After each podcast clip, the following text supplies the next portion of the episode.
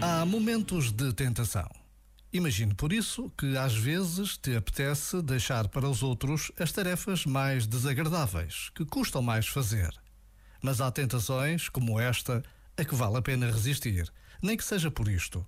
Aquilo que nos é pedido a nós, cristãos, é que amemos o próximo como a nós mesmos. Isso implica não deixar para os outros o trabalho que nos cabe a nós realizar. Este momento está disponível em podcast no site e na app.